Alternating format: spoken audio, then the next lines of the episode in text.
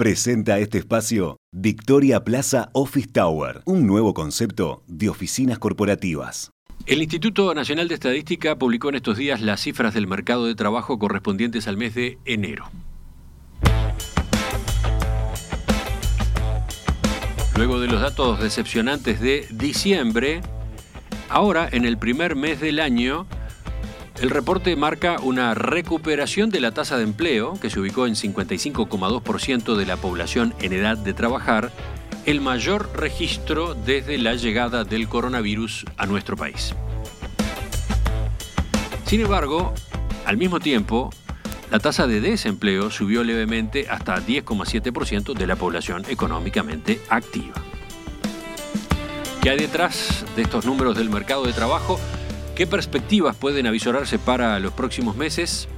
Vamos a tratar este tema en los próximos minutos. Estamos con la economista Florencia Carriquiri de Exante. Florencia, ¿qué tal? Buen día, ¿cómo estás? Buen día, Romina, Emiliano, ¿cómo están? Muy bien. Bueno, Florencia, ¿qué lectura hacen de estas últimas cifras del mercado de trabajo para el mes de enero? Bueno, a nivel general, las cifras de enero marcaron una mejora del mercado de trabajo respecto a lo que veníamos viendo en meses previos. Si, hacemos un repaso de, estos últimos meses y, en línea con la actividad económica en general, el momento más crítico del mercado de trabajo se dio al inicio de la crisis sanitaria, con la tasa de empleo que llegó en abril a un mínimo de apenas 52,1% de, de la población en edad de trabajar. Desde esos niveles se ha tendido a ver una recuperación más bien gradual de, los diferentes indicadores, pero que ha sido em, eh, ha ido de alguna manera atrás de, la recuperación de la actividad económica. en, concreto, las cifras de enero eh, marcaron una suba de la tasa de empleo de unas tres décimas frente, frente a diciembre, hasta niveles de, de 55,2% de la población en edad de trabajar. Como mencionaba Emiliano, se trata del registro más alto de empleo desde la llegada del coronavirus. Y además hay que tener presente que habitualmente el empleo tiene una estacionalidad bastante marcada sobre el cierre de año. Dicho de otra manera, tiende a haber más ocupados en los últimos dos meses del año y en particular el pico se da en el mes de diciembre, un comportamiento que, podemos asociar a la temporada de las fiestas navideñas y, de fin de año. Por lo tanto, que, que hayamos visto una tasa de empleo subiendo en enero respecto a diciembre, de alguna manera refuerza la señal de mejora del mercado de trabajo en el primer mes del año. Habrá que ver si, esto se mantiene. Y, finalmente, Romina, lo otro sí que hay que advertir es que pese a la recuperación que hemos visto desde, desde el piso del segundo trimestre del año pasado, estamos con una población ocupada muy inferior a lo que teníamos un año atrás, pre-COVID, y que es reducida además en términos históricos. Justamente eso iba a preguntarte, ¿verdad? Eh, si miramos estas cifras en términos de cantidad de personas, ¿cuántos empleos se recuperaron en enero y cuán lejos estamos de los niveles prepandemia?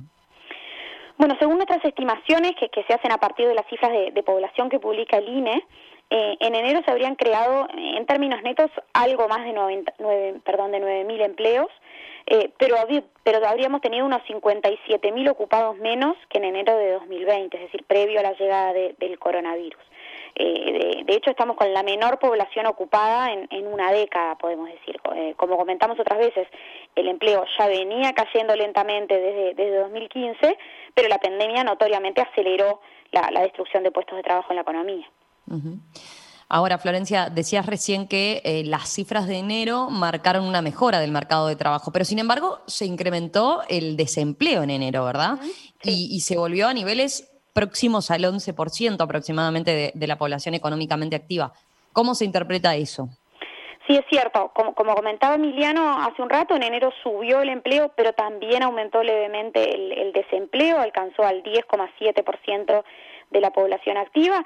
Eso sucede porque aumentó en mayor medida la tasa de actividad, que es el indicador que, refiere a la oferta de trabajo, es decir, a la cantidad de trabajadores que participan del mercado, ya sea porque, porque tienen un empleo o lo están buscando activamente. Eh, hemos mencionado en otras oportunidades que, que el escenario tan particular que vimos con la llegada de la pandemia supuso un, desplome del empleo, pero al mismo tiempo un descenso abrupto de, la tasa de actividad, porque aumentó mucho lo que llamamos la, población desalentada, que es aquella que piensa que no hay oportunidades en el mercado y no vale la pena buscar trabajo. Eso es una reacción natural ante un shock como este y claramente operó como amortiguador en la suba de la desocupación, pero esto sucede solo de modo transitorio, ¿verdad? A ver, ¿por qué decís eso, Florencia? Y bueno, porque en la medida en que la situación se va normalizando, los desalentados, en su gran mayoría, van gradualmente retomando la búsqueda de trabajo. Y si eso no es acompañado también por una mayor demanda de trabajo, por más creación de empleo, eso se termina reflejando en, una suba de la desocupación. Fue, fue, justamente lo que sucedió en enero y de hecho es lo que tendió a verse desde mayo a esta parte. La tasa de empleo se va recuperando lentamente, pero está aumentando más rápidamente la población en búsqueda de trabajo y por tanto el desempleo ha tendido a subir más allá de, movimientos puntuales mes a mes. Eh, a nuestro juicio, en las circunstancias actuales, Romina, el indicador clave a monitorear es, justamente la tasa de empleo. Es fundamental que el empleo siga aumentando y vaya absorbiendo a los que reanudan la búsqueda de trabajo. ¿Y qué podemos esperar en ese sentido para los próximos meses? Eh, ¿Qué están proyectando en relación con el mercado de trabajo ustedes en Exante? Como decía antes, eh, estas cifras del mercado laboral marcaron una mejora, eh, pero es una señal por ahora muy incipiente. Eh, en Exante esperamos una tendencia de recuperación del empleo en el transcurso de, este año, en la medida en que la economía siga reactivándose, pero una recuperación lenta y, que probablemente va a seguir siendo atrás de la actividad económica. Así está sucediendo, de hecho, en, gran parte del mundo. Eh, más allá del, impacto que puede tener el, agravamiento de esta situación sanitaria sobre las tendencias de recuperación de la economía y del mercado de trabajo en el corto plazo, incluso con una mirada más larga y, asumiendo un avance exitoso de la vacunación, digamos, que, pueda ir permitiendo un regreso al menos paulatino a la vieja normalidad, hay que tener en cuenta que la pandemia desencadenó o, aceleró procesos de mejora de la eficiencia en las empresas, con, en muchos casos con más incorporación de tecnología y probablemente algunos puestos de trabajo del tiempo prepandemia no se van a recuperar. Esto plantea un desafío clave para la política económica en general y, bueno y para las autoridades competentes en particular. Eh, frente a ese desafío, como decía Florencia, eh, ¿qué podemos esperar desde el gobierno y más específicamente desde la política económica? Bueno, de, alguna manera el gobierno desde el inicio de la pandemia ha ido desplegando algunas medidas con foco justamente en, promover la recuperación del empleo, ¿verdad? La, creación del seguro de desempleo parcial, que, luego ha sido extendido en el tiempo, el, establecimiento de subsidios explícitos a la contratación y reincorporación de trabajadores, eh, la reducción o, postergación del pago de aportes patronales en algunas actividades, o los cambios que se hicieron en, la normativa de, beneficio de la inversión, privilegiando la creación de empleos dentro de los indicadores que que permiten obtener los beneficios. Todos esos incentivos, digamos, fueron buscando justamente alentar la reactivación del empleo después del shock que supuso la llegada del coronavirus. Ahora, más allá de estas medidas que, se fueron tomando y que probablemente algunas deberán ser prorrogadas o, reforzadas, a nuestro juicio, un hito clave que vamos a tener este año eh, es el comienzo de una nueva negociación salarial. En, medio de un momento crítico y, de muy alta incertidumbre, eh, el gobierno hizo bien en 2020 en proponer un, un acuerdo puente de un año y en, y en, ser muy cautelosos con los ajustes de salarios que se establecieron en ese contexto, eh, pero ahora el desafío pasa por ver cómo se gestiona esta nueva ronda de negociación salarial que va a comenzar sobre mediados de este año eh, y que viene luego de un año en que el salario real ya tuvo una caída de más de 2% a nivel del sector privado. Sí. Agrego, Florencia, como ingrediente adicional, eh, que desde el gobierno el compromiso con que el salario real iba a, comenzar a subir cuando la economía comenzara a recuperarse eh, fue bastante explícito, ¿no? Es cierto, y, eso seguramente en términos políticos es un elemento de presión bien relevante en toda esta situación.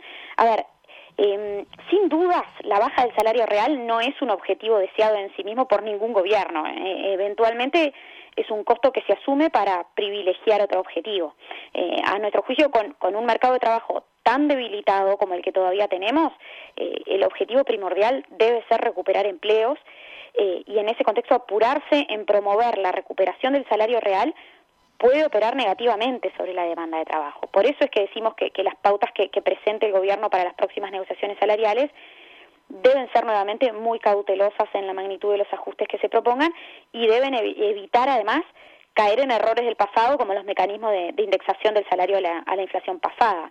Eh, en relación con este punto, llegar a, la a mediados de año, cuando comiencen las negociaciones, con niveles de inflación más bajos, quizás incluso dentro del rango meta, debería ser de ayuda para quebrar con esa práctica que generó una inercia inflacionaria muy negativa para nuestra economía.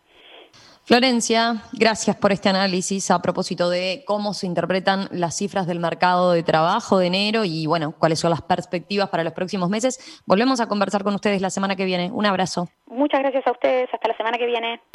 En perspectiva, ideas, debate y tendencias, también en las redes sociales.